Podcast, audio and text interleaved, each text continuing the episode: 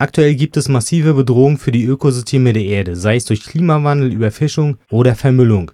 Um dem entgegenzuwirken, möchten sie Ökosysteme und Lebewesen einen Geldwert zuschreiben.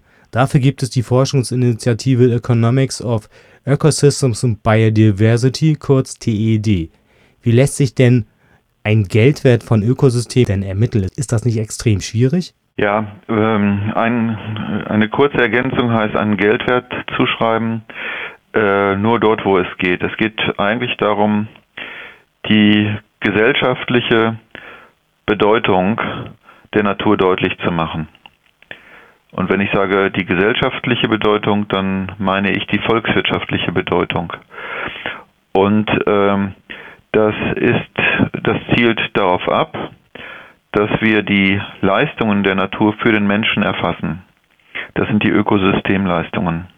Und diese Leistungen sind beispielsweise die Reinigung der Luft, die Reinigung des Wassers, die Rückhaltung des Wassers bei Hochwasserereignissen in der Fläche, die Filterfunktion des Bodens, die Möglichkeit, CO2 zu speichern äh, im Boden oder in den Pflanzen äh, und dergleichen mehr. Das alles sind Ökosystemleistungen und wir versuchen diese Leistungen zu erfassen, ähm, auch quantitativ zu erfassen und dann, wenn es geht, auch mit einem vielleicht auch monetären Wert zu bemessen.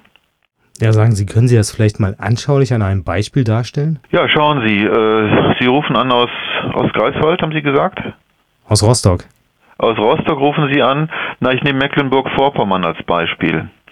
Äh, Mecklenburg-Vorpommern hat äh, verbliebene Moore und Moorstandorte und diese erbringen große gesellschaftliche Leistungen denn äh, das sind sehr kohlenstoffreiche Böden und im nassen Zustand speichern sie unglaubliche Mengen an CO2. Wenn sie hingegen trockengelegt werden, äh, dann mineralisieren diese äh, Böden und es wird CO2 freigesetzt in sehr großem Ausmaß. Das ist eine Funktion, auf die man abstellen kann. Das wäre eine äh, Leistung von Moorböden. Dazu kann man auch sagen, dass Moorstandorte, oftmals feuchte Standorte, landschaftlich sehr attraktiv sind. Das sind Orte des Tourismus und der Naherholung. Sie haben also auch einen Wert für die Erholungssuchenden. Oder wenn sie nicht landwirtschaftlich genutzt werden, also etwa für den Maisanbau oder für den Getreideanbau, tragen sie zur Gewässerreinhaltung bei, zum Grund, also zur Reinigung des Grundwassers bei.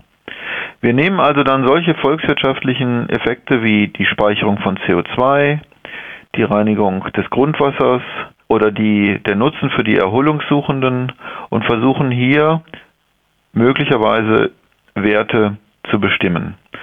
Und das bezeichnen wir dann als den ökonomischen Wert eines Moores und eines Moorstandorts. Und jetzt ist gar nicht die genaue Zahl entscheidend. Viel wichtiger ist, dass ein solches geschütztes Moor größere gesellschaftliche Vorteile erbringt als ein Moor, das man dann trockenlegt und anschließend irgendwie bewirtschaftet, obwohl da ja dann Erträge anfallen für den Landwirt oder für die Gesellschaft. Aber die, die Gewinne, wenn Sie so wollen, aus dem Erhalt des Moorgebietes für die Gesellschaft sind größer als die privatwirtschaftlichen Gewinne, wenn dort etwas angebaut wird. Aber wie ist es denn bei Unternehmen, die ja heutzutage häufig die Gewinne, sag ich mal, in ihre eigene Tasche stecken und aber der Allgemeinheit dann diese externen Kosten einfach aufbürden. Das heißt, die muss der Steuerzahler bezahlen. Wie geht das mit Ihrem Ansatz zusammen? Das, äh, das ist genau der Punkt, denn äh, wir kritisieren, also unser, unser Ausgangspunkt ist die Gegenüberstellung von betrieblichen Gewinnen und volkswirtschaftlichen Gewinnen und Verlusten.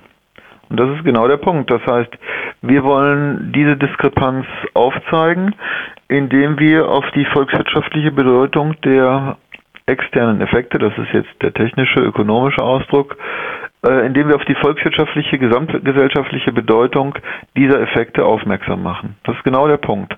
Und wir stellen dann, jetzt nochmal am Beispiel des Moors, die volkswirtschaftlichen Verluste dar, wenn ein Moor trockengelegt wird, und wir stellen diese volkswirtschaftlichen Verluste gegenüber die betriebswirtschaftlichen Gewinne, die ein, ein Landwirt hat, wenn er dort beispielsweise Mais anbaut. Und wir sehen dann sehr deutlich, dass es sich volkswirtschaftlich lohnt, solche Moorstandorte zu schützen und zu erhalten. Ja, was ich mir dabei gedacht habe bei diesem Ansatz, als ich das gelesen habe, wird das denn vielleicht auch so handelbar sein, weil wenn Sie einem Ökosystem meinetwegen Geld Wert zumessen oder einem, einem Lebewesen handelbar sein, so in Analogie wie der Markt für CO2-Verschmutzungszertifikate? Also in der Regel nein. In der Regel nein, weil Sie müssen sehen, diese Werte erstmal aufzuzeigen, ist ja der eine Schritt.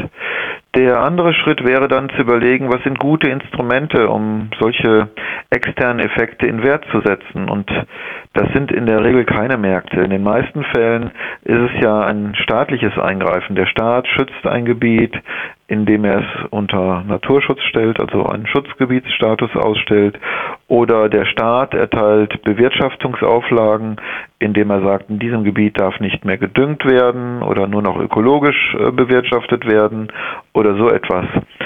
Und ob es dann zu einem Handel kommt, also wie Sie haben jetzt den CO2-Zertifikatehandel angesprochen, das ist also eine, eine, erstmal eine ganz andere Frage und das ist dann zu überlegen, welches Instrument das günstigste ist.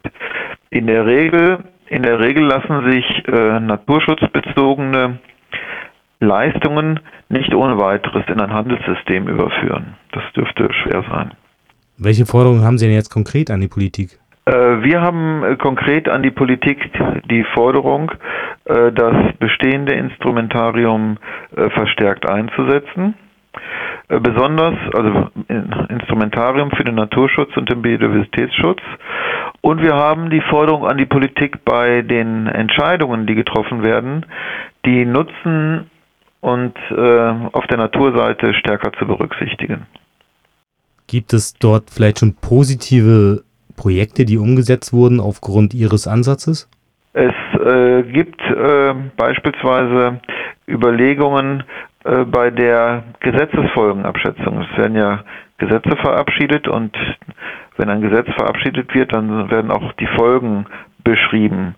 Bei der Gesetzesfolgenabschätzung werden üblicherweise nur die Kosten eines Gesetzes betrachtet, gar nicht die Nutzen. Und es gibt Überlegungen, diese Gesetzesfolgenabschätzung zu erweitern um bestimmte Nutzenkategorien. Da fließen dann solche Überlegungen ganz konkret mit ein. Es gibt auch einzelne Projekte, Naturschutzprojekte, die diese Argumentation dann nutzen wollen. Also beispielsweise, wenn Sie äh, im Nordschwarzwald ist ein ging es um einen Nationalpark. Wenn es also darum geht, einen, einen Nationalpark auszuweisen, ist ja auch die Überlegung, was ist der Vorteil eines solchen Nationalparks? Äh, und das ist nicht nur der Vorteil jetzt für den Tourismus, sondern da geht es ja auch um Reinigungsleistungen der Natur, um Biodiversitätserhalt und anderes mehr. Und dem wird gegenübergestellt dann der Verlust eines solchen Nationalparks für die Holzwirtschaft beispielsweise. Und bei solchen Überlegungen äh, spielt dies eine Rolle. Ja, inwieweit ist denn Ihr Ansatz äh, auch von den politischen Entscheidungsträgern akzeptiert? Äh, ja, es ist äh, sozusagen also man kann es nicht pauschal sagen, wie weit ist es von der Politik akzeptiert, sondern das Vorhaben wurde finanziert vom Bundesumweltministerium, um auch zusätzliche Argumente für den Naturschutz zu entwickeln und um Entscheidungsträger zu erreichen, die auch außerhalb des Naturschutzes Entscheidungen treffen, also in der Landwirtschaft, im Verkehrsbereich, um denen vor Augen zu führen, dass ihre Entscheidungen volkswirtschaftliche Verluste nach sich ziehen können. Ja, abschließende Frage, mal ein bisschen, will ich mal ein bisschen persönlich werden. Was tun Sie eigentlich selbst, um äh, Biodiversität und Ökosysteme zu schützen? Ich esse weniger Fleisch, beispielsweise. Unser Fleisch, also ist ein Beispiel, ich könnte auf Mobilität auch abstellen oder ähnliches mehr. Aber Fleischkonsum ist ein sehr großes Problem, äh, weil äh, die Fleischproduktion äh, gravierende negative ähm, Wirkungen hat.